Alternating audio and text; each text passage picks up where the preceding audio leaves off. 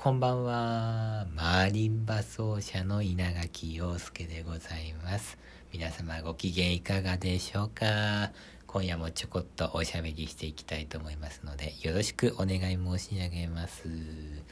私の体調なんですけどね、今一つ良くならないですね。今日もあまり、えー、体調はよろしくないのでね、ラジオ撮り終わったらね、たくさん寝て、体調を整えたいなと思っている次第でございます。でもね、マリンバの練習は毎日やっておりましてね、やっぱり体調悪くても練習してる時が一番楽しいですね。練習してるとワクワクしてきますしね、気持ちよくなったりなんかしまして、体調悪いっていうのを忘れてしまう、えー、そんな感じでやっぱりマリンバの練習、マリンバっていいなって思っているわけでございます。さあ、いつもね、お話ししておりますけどもね、私はアンプで100曲演奏できて、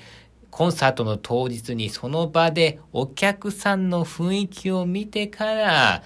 プログラムを組むというね、世界のどこの誰もやっていない、そんなマリンバ奏者を目指しているわけでございます。しかしですね、100曲っていうのはもうほんとほど遠いですから、こちらのラジオの方でね、アンプしてる曲をどんどんどんどん紹介していって、自分にプレッシャーをかけていき、さらにはリスナーさん、稲垣陽介ファンともね、進捗状況をですね、共有し合って、お互いこうエールを送り合ってってね、最終的に100曲達成しようじゃないかという、そういうプロジェクトをやっているわけでございましてね。昨日が、あのー、アンプで演奏できるレパートリー紹介27曲目ということでございまして、エリック・サミュというね、フランスのマリンバ奏者が作曲いたしました、ローテーション4という曲をね、ご紹介してみました。さあ、今日もですね、こちらのコーナー行きたいんですよね。今日は28曲目です。なんでこんなね、あの、連日やるのかっていうと、ちょっと小声で言っときますけども、実は3月中に30曲、30曲目指してんですよ。3月ってあと2日で終わっちゃうんですけどね。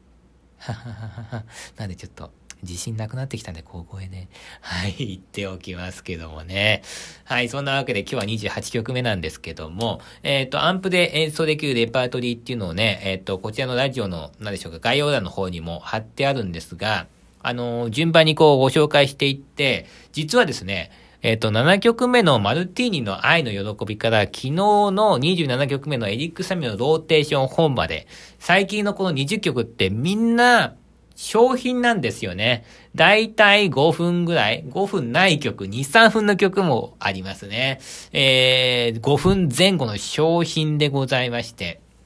長い曲となるとですね、1曲目のわらべ歌による単唱と、5曲目のマリンバのための2章。これが、まあ、だいたい8曲あ、すいません。8分ぐらいなんですよね。で、さらに10分以上の尺の曲となると、バッハの無伴奏チェロ組曲第2番全曲と、バッハの無伴奏バイオニンパルティータ第2番よりシャコンヌ。これが10分以上の曲なんですよ。なので、えー、っと、尺が長い曲としては4曲しかなくて、で、10分以上の曲となると2曲しかないんですよね。なんで、やっぱりこう、どんどんどんどん、やっぱこう尺が長い曲っていうのも増やしていきたいなと思ってまして、今日はそんな曲でございます。久しぶりに鳥ネタになりそうなね、曲なんですけども、えっと、今日ご紹介いたしますアンプで演奏できるレパートリー28曲目はですね、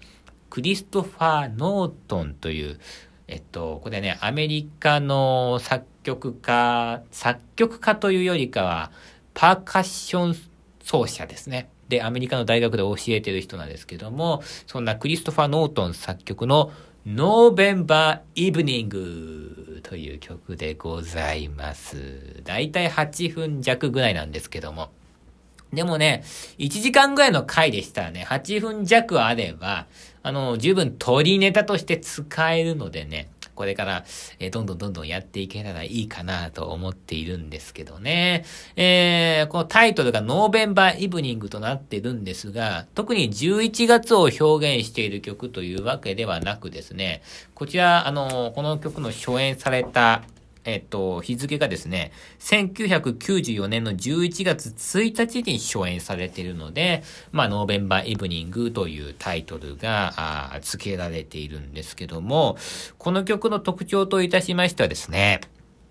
ジャズの影響が、えー、入ってて、ジャズテイストのかかってる曲なんですよ。ジャズですよ、ジャズ。で、ジャズって皆さんどんなイメージがありますか？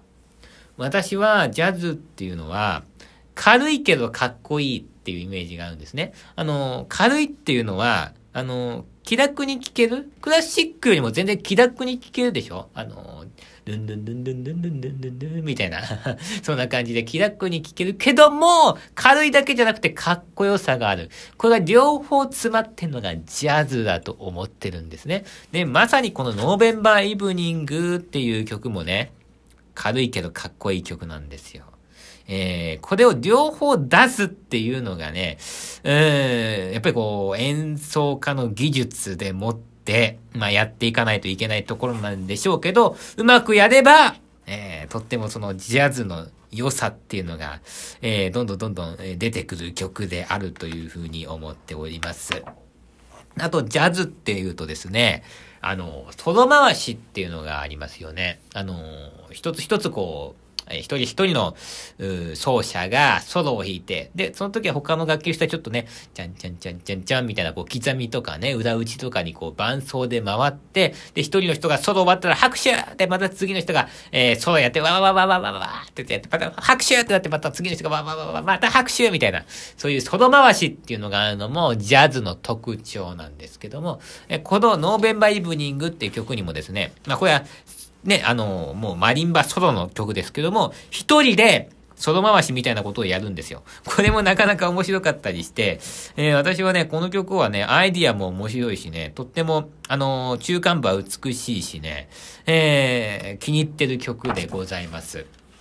で、今までそのアンプで紹介してきたレパートリー20、今日で8曲になりますよね。で、ほとんど、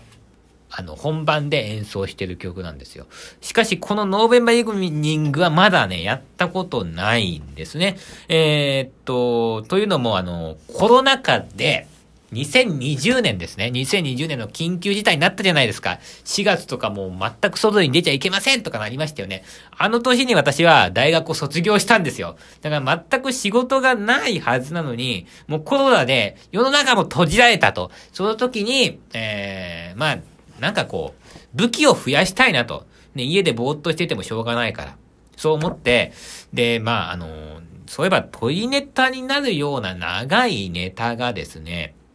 あの、ちょっと足りないなと思って、あ、こんなノーベンバーイブニーとかそういえばやってなかった不読みしてみようと思いまして、で、不読みして、で、その時、アンプまでしてたんですよ。アンプまでしてね。で、それから1年ぐらいアンプで弾けるレパートリーとして持ってたんですけど、全然弾く機会がないっていうか、あの、まあ、言ったら、そのね、コロナ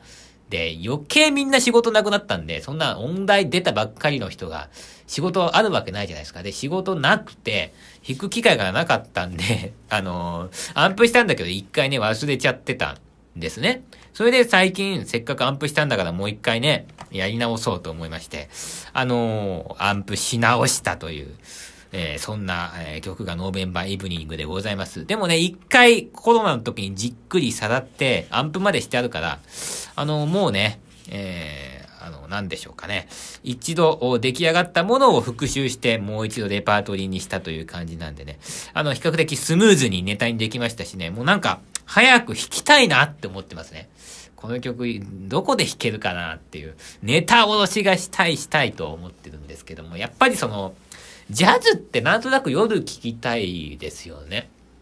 あのー、私もね、去年ね、浜松ジャズウィークっていうのを聞きに行ったんですよ。で、夜のコンサート。久しぶりに夜のコンサート行って、その時に。で、コンサート夜いいなーって思いましたね。雰囲気がいいじゃないですか。夜のコンサートって大人の時間みたいな。それで、そんな時にジャズなんか聞いちゃったらね、もう、お酒飲みたくなっちゃって。で、そこはちゃんとしたホールだったから、まあ、そのホールでは飲めなかったんだけど、ジャズ聞いて、お酒飲んで、で終電で帰るっていう、そう、ぜ、贅沢なね、ことをしましたけども。なんでね、まあ、あの、なんとなくあれですね、コンサートホールで別に弾くっていうのもいいんですけども、まあこれタイトルにもね、ノーベンバーイブニングってなってるんだし、まあ夜に、ちょっとなんかお酒飲めるようなところでね、ライブハウスとか、えー、そんなところで本番やることがあったら、積極的にちょっとこれからやっていこうかなと思っている。そんな曲がノーベンバーイブニングという、私がコロナ禍で頑張って、えー、こしらえたネタでございます。皆様、皆様、ぜひね、えー、私のノーベンバーイブニング聴けるのをお楽しみにということなんでございますけどもね。いや私はこのようにですね、まあ本当に、あの、コンサートホールで弾けるネタっていうのも大事ですけども、まあ、教会に行ったらバッハを弾くとかね、あるいはその、育児施設に行ったらおもちゃのチャチャチャを弾くとか、あるいはこう、高齢者施設に行ったら、まあ、ちょっとね、うん、まあ、あの、赤トンボ弾くとかね、そういろんな場所で、うん、対応できるようなネタっていうのをですね、どんどんどんどん増やしていきたいなというふうに思っておりますので、これからもね、稲垣陽介の応援と、そして拡散をよろしくお願いいたします。インスタグラムの方でですね、毎日、練習動画も投稿していきますのでね、ぜひぜひそちらの方、あの、毎日1分ぐらいの投稿なんで、えー、見ていただけますと嬉しく思います。さあ、えー、そんなわけでございまして、今日はアンプで演奏できるマリンバ奏者稲垣陽介のレパートリー28曲目のご紹介でございました。じゃあね、皆さん、おやすみなさい。私はたくさん寝て体調を整えます。3月本当にラストスパートになりました。噛んじゃったからもう一回言う。ラストスパートになりました。駆け抜けましょう。さらば。ジャズジャズ。バイバイ。いい加減、切れよ。はい。じゃあね、バイバイ。